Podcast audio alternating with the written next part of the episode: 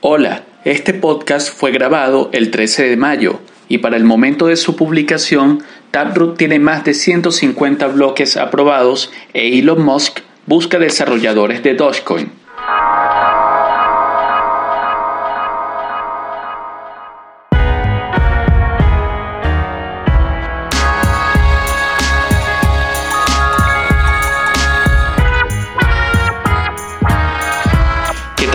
Bienvenidos a un nuevo episodio de Bit Report, tu podcast semanal informativo sobre Bitcoin. Yo soy Luis Esparragosa y estas son las informaciones. Bueno, la semana pasada me tomé un break por algunos asuntos personales eh, para grabar este podcast, pero también estaba esperando que se definieran algunos asuntos respecto a Taproot. Así que, dados los acontecimientos Voy a proceder a informar qué ha pasado con Taproot, esta solución de escalabilidad tan esperada para Bitcoin, que también ha, estado envuelta de polémica, pero no por eso deja de ser una meta y un anhelo para todos los Bitcoiners y toda la comunidad eh, en la cual se está trabajando. Y bueno, como informé a través de Criptonoticias el pasado 2 de mayo, eh, domingo 2 de mayo, el sábado 1 de mayo, entró en vigencia un nuevo periodo de dificultad a la altura del bloque de 681.408 y con esto inició, eh, Taproot inició la ruta de activación en Bitcoin con la llamada fase de Speedy Trial o prueba rápida de la cual hemos hablado aquí. ¿En qué consiste esta prueba? Rápidamente, en cada periodo de dificultad que consta de 2016 bloques, cada uno y que suelen durar cerca de dos semanas, eh, los mineros deben de minar más del 90% de estos 2016 bloques, que sería un total de 1815 bloques eh, o más, para que la activación de Taproot se bloquee en el protocolo y comience a activarse formalmente en el mes de noviembre de este año. La fase actual de activación, el Speedy Trial, consistirá en los periodos de dificultad van a ocurrir desde el primero de mayo de 2021 hasta el 11 de agosto de 2021 aproximadamente. En total deberían ser seis periodos de dificultad en el que los mineros pueden intentar bloquear la activación de Taproot a través de la señalización de los bloques. En ese lapso de dificultad, no se logró señalizar oportunamente a favor Taproot. Ocurre que el periodo de dificultad entró en vigencia el día sábado 1 de mayo y probablemente agarró un poco con la guardia baja a los mineros para actualizar el software y comenzar a trabajar en, esta activación, ¿no? Digamos que el ajuste cayó en un fin de semana, un día no laborable, eh, digamos, para los operadores de los pools de minería.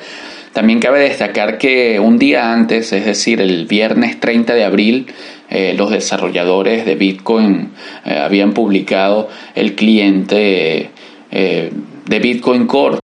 Tal vez agarró un poco con la guardia baja a los mineros.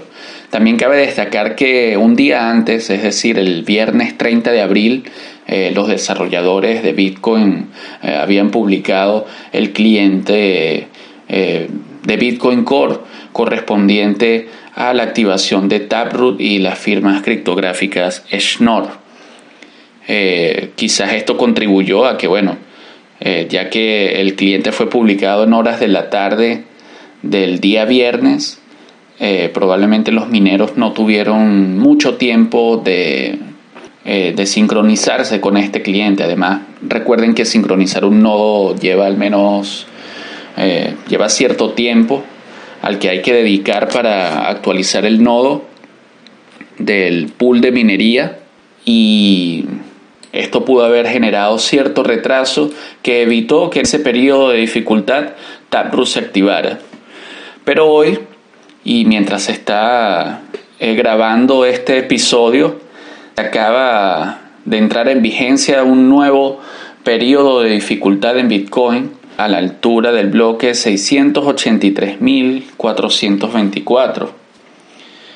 Y así comienza un nuevo, eh, digamos, lapso para que los mineros intenten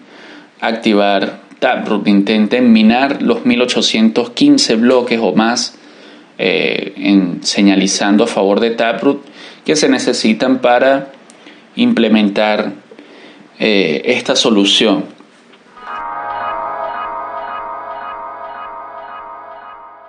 Y bueno, en otras informaciones relacionadas a Taproot, eh, me pareció destacable que el pool de minería del banco más importante de Japón minó un bloque a favor de Taproot en el anterior periodo de dificultad de Bitcoin. Y me llama la atención porque Taproot es una solución abocada a brindar mayor privacidad y escalabilidad y eficiencia en la ejecución de eh, transacciones complejas, incluso contratos inteligentes en Bitcoin, cosa que pareciera contrastar un poco con las políticas y la filosofía de las entidades bancarias. Pero bueno, SBI Holdings, que eh, controla el grupo o pool de minería SBI Crypto, que se encuentra entre los 10 pools de minería de Bitcoin que han logrado señalizar a favor de Taproot, eh, minó este bloque el 682.293 eh, alrededor de las 6 de la tarde UTC del 6 de mayo, el pasado 6 de mayo. Y bueno, al ser un pool de minería de un grupo financiero tan importante en Japón, es destacable, es notable que hayan eh, minado un bloque a favor de Taproot y que algunos grupos de minería eh, conocidos y que eh, abarcan mucho más poder de procesamiento de la red todavía no hayan minado un bloque a favor de Taproot. Entonces, en ese sentido, cabría esperar que o, estamos a la expectativa de que grupos grandes de minería eh, como btc.com eh, minen bloques eh, a favor de Taproot en este periodo de dificultad.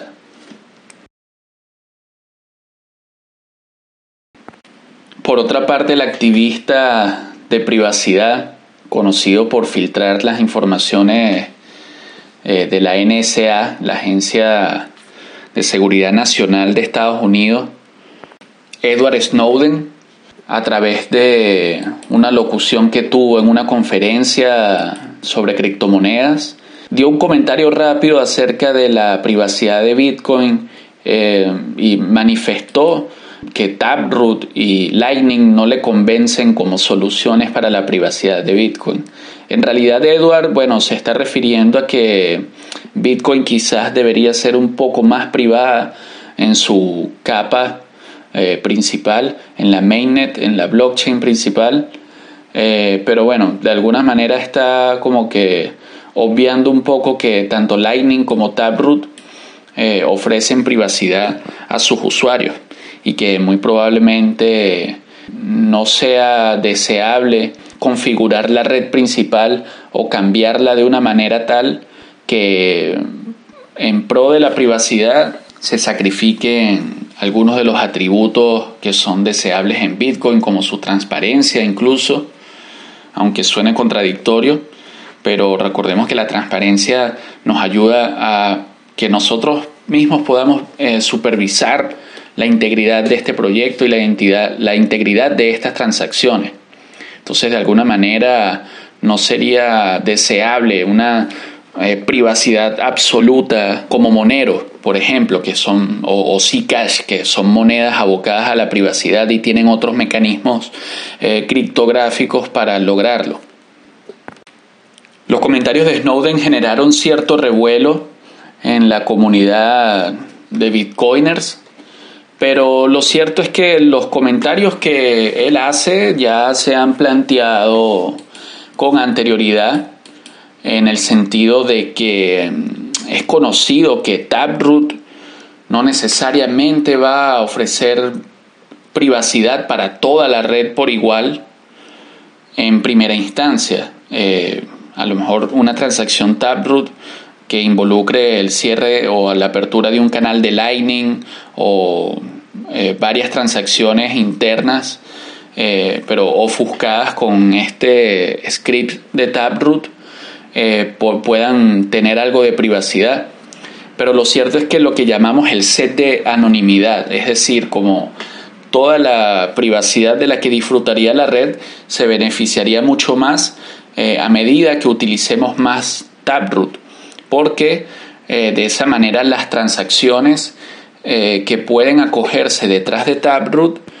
no serían tan distinguibles entre toda la red si tenemos una gran cantidad de transacciones firmadas con este script que es Taproot. Lo mismo ocurre con Segwit, por ejemplo, que en este momento no ha sido adoptado por toda la industria y toda la economía de Bitcoin. Y esto de alguna manera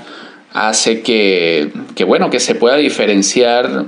mucho más fácilmente las direcciones de Segwit, eh, las transacciones de Segwit de las transacciones convencionales, de los otros formatos que, de los que disponemos en, Bitcoin. Eh, asimismo, Segwit siendo una solución enfocada en aligerar las transacciones de Bitcoin y las comisiones, utilizar de manera más eficiente el espacio de los bloques, tendría un efecto positivo para toda la red si utilizáramos más transacciones de Segwit. Pero muchas personas se quejan de que quizás Bitcoin tiene en algunos momentos eh, comisiones muy altas pero no le exigen a los servicios que ellos utilizan o ellos mismos no utilizan eh, pagos o transacciones del tipo Segwit. Entonces, en ese sentido, no estaríamos siendo tan, tan congruentes si le pidiéramos a Bitcoin que utilizara de manera más eficiente el espacio en los bloques y, y que las comisiones sean más económicas.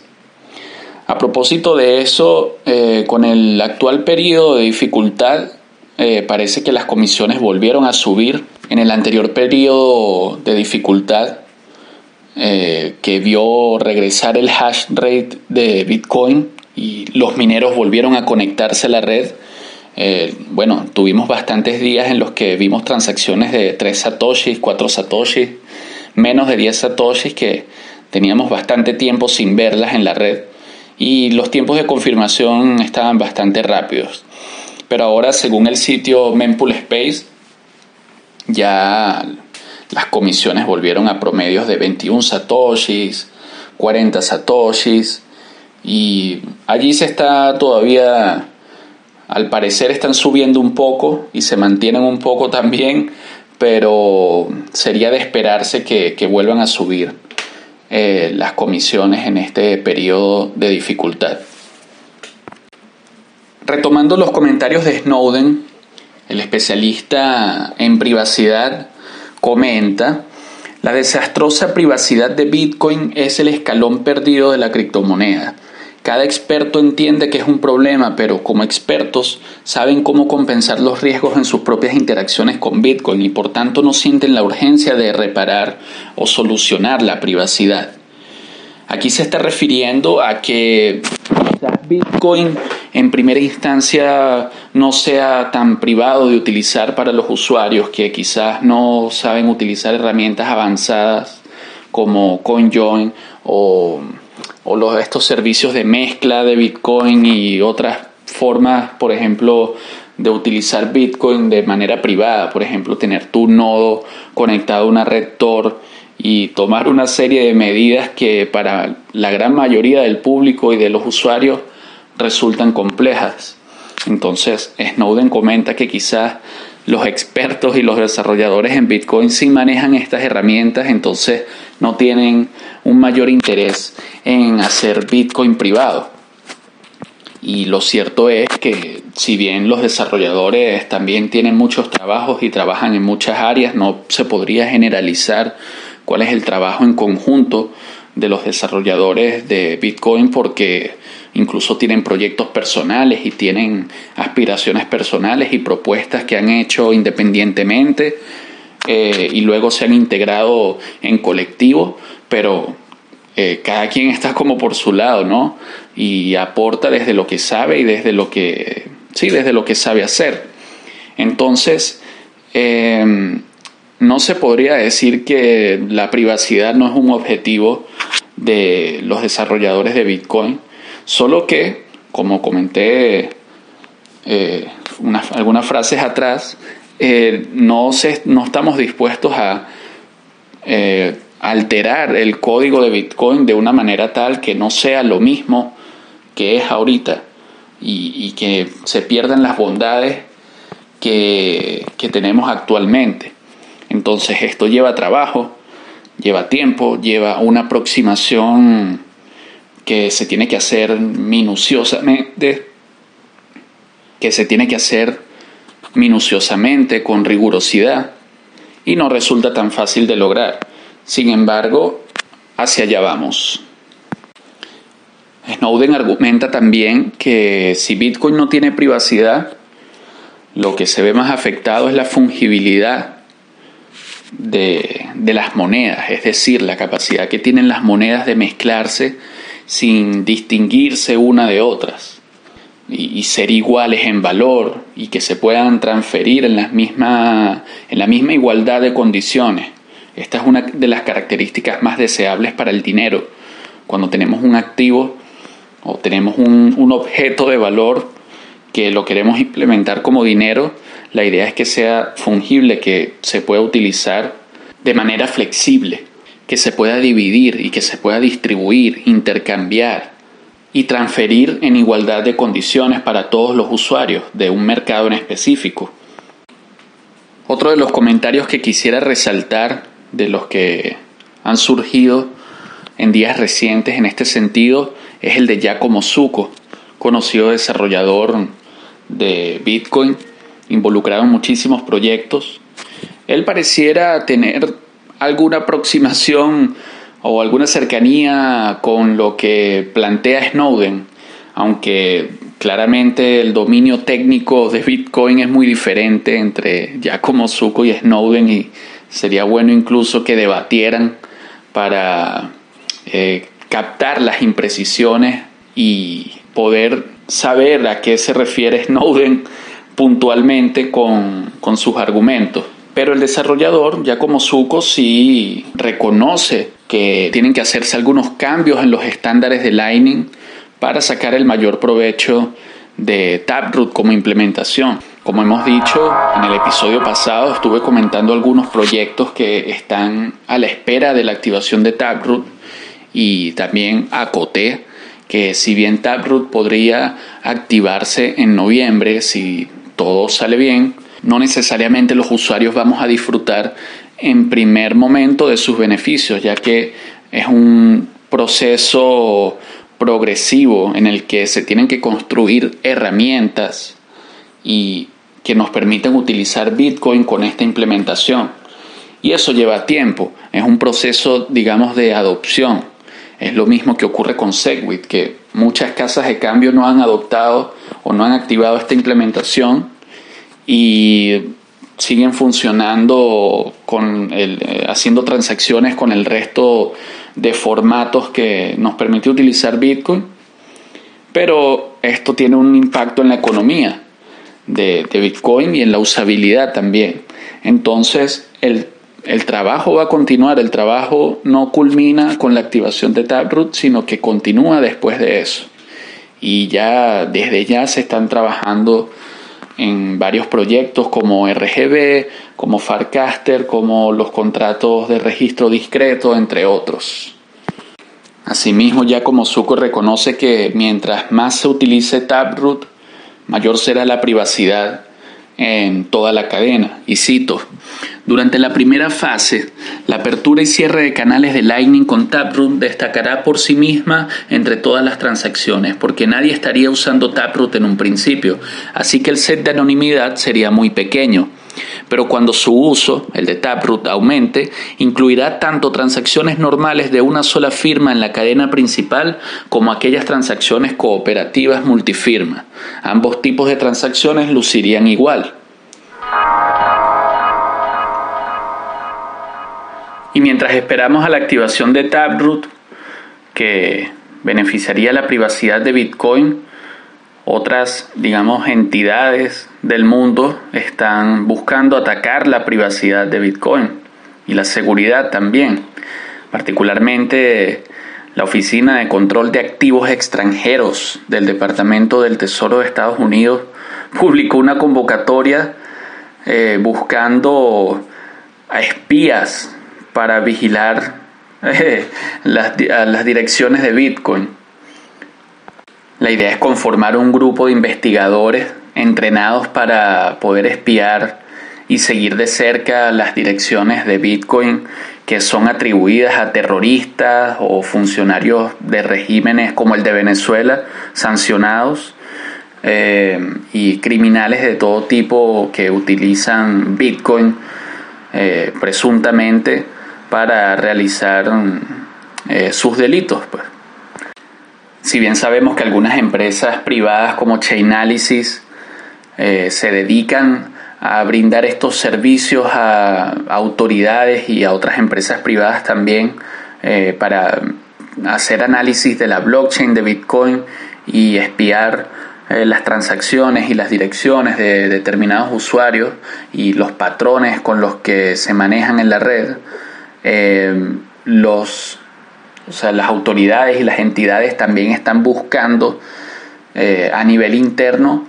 contar con estas herramientas y el poder también de vulnerar la privacidad y la seguridad de Bitcoin. Pero recordemos que como organismos reguladores tienen un alcance en la industria privada de, Bitcoin, ya que como muchas empresas, bueno, están bajo esta jurisdicción y desarrollan actividades comerciales, tienen que rendirle cuenta a los reguladores eh, gubernamentales, en este caso de Estados Unidos. Así podemos citar el caso del, del grupo de minería, el pool de minería Marathon, que incluyó recientemente en la cadena de Bitcoin un bloque con una declaración de conformidad con los lineamientos regulatorios de la OFAC o la Oficina de Control de Activos Extranjeros de Estados Unidos. Marathon así declara o asegura que no minará ninguna transacción proveniente de alguna de las direcciones eh, de la lista negra de la OFAC direcciones de Bitcoin presuntamente pertenecientes a mercados negros, terroristas, narcotraficantes, eh, operadores de lavado de dinero y demás eh, delincuentes o perseguidos por la ley. Marathon hace esto, en palabras de su CEO Fred Gill, por un asunto geopolítico, como hemos explicado en los anteriores episodios de BitReport, la minería de Bitcoin y Bitcoin como tal, como protocolo, como tecnología, se ha convertido en un asunto de interés eh, geopolítico. El CEO de Marathon dice, el pool de minería que recientemente lanzamos es el arquetipo de nuestra filosofía y aproximación a la industria. Hoy la mayor parte del poder de procesamiento o hash rate de Bitcoin está concentrado en un solo país fuera de los Estados Unidos. Sabemos que China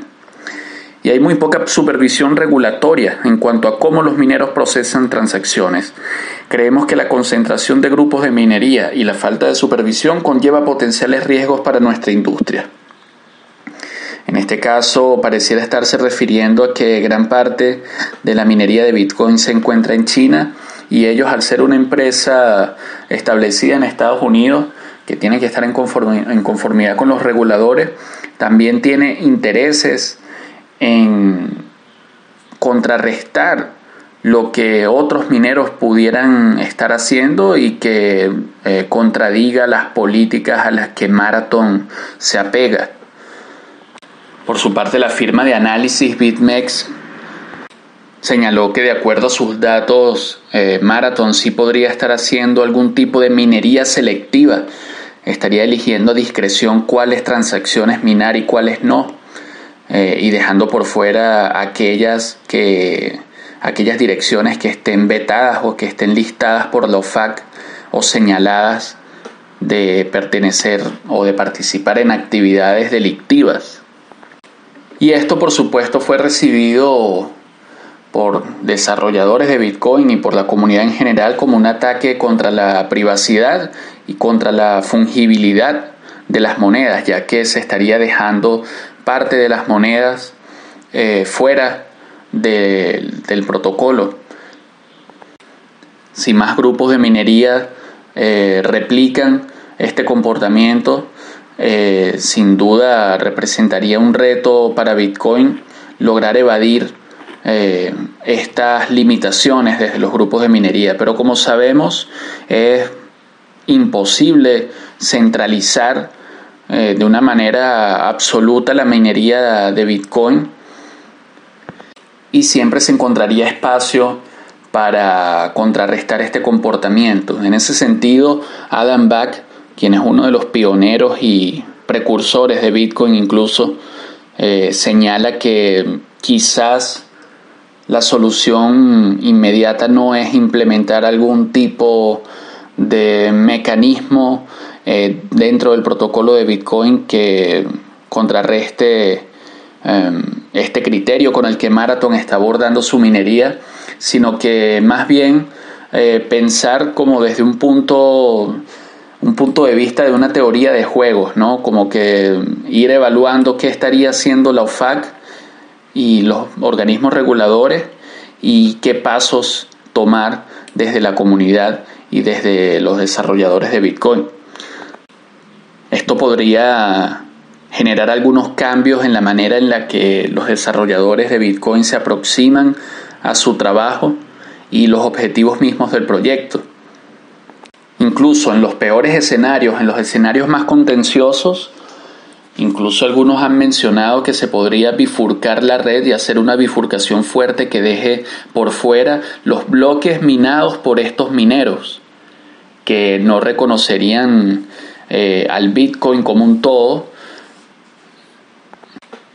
y con su criterio estarían afectando la fungibilidad de las monedas y la integridad del protocolo. Claro, este escenario, como lo dije, sería lo más eh, contraproducente del, eh, que, a lo que se pueda llegar,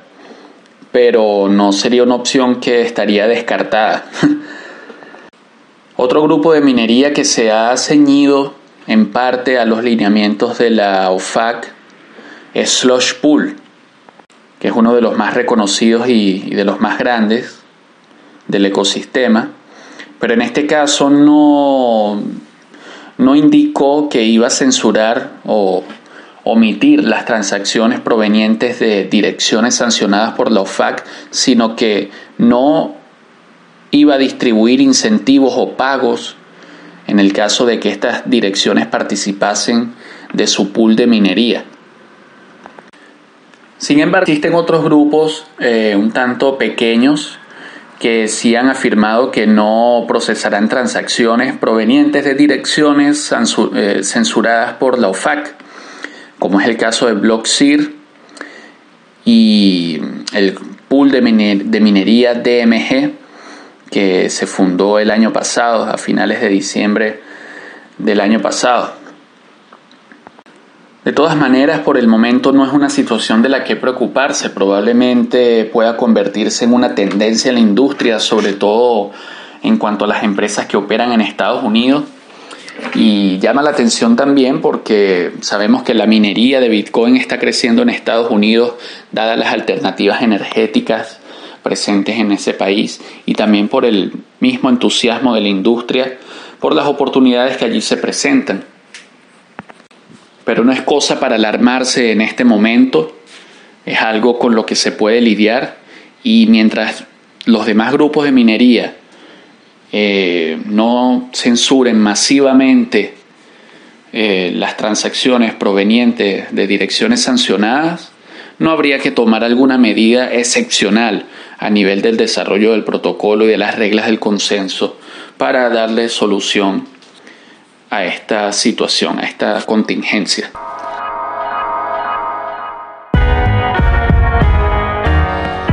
Bueno amigos, de esa manera llegamos al final de esta transmisión, de este episodio. Yo soy Luis Esparragosa, esto fue Bit Report. Muy contento con la audiencia, con la receptividad, con las críticas constructivas que me han hecho algunos colegas, algunos plebs eh, bitcoiners y no me queda más que enviarles un gran saludo, un gran abrazo. Eh, mis redes están abiertas, mis mensajes para recibir cualquier comentario. Eh, si quieres, suscríbete, activa las notificaciones, deja tu comentario o tus dudas en, en, la casilla de comentarios en YouTube y también puedes contactarme vía Twitter. también con este episodio voy a estar lanzando el newsletter a través de Substack. va a salir un correo junto con el episodio y probablemente otros análisis en la semana si lo considero pertinente. Igualmente el canal de Telegram BitReport donde además de los episodios estaré enviando algunos análisis y pequeños comentarios en el día a día que no los van a encontrar en Twitter ni en otro lugar. Así que vamos a mantenernos conectados. Muchas gracias por el apoyo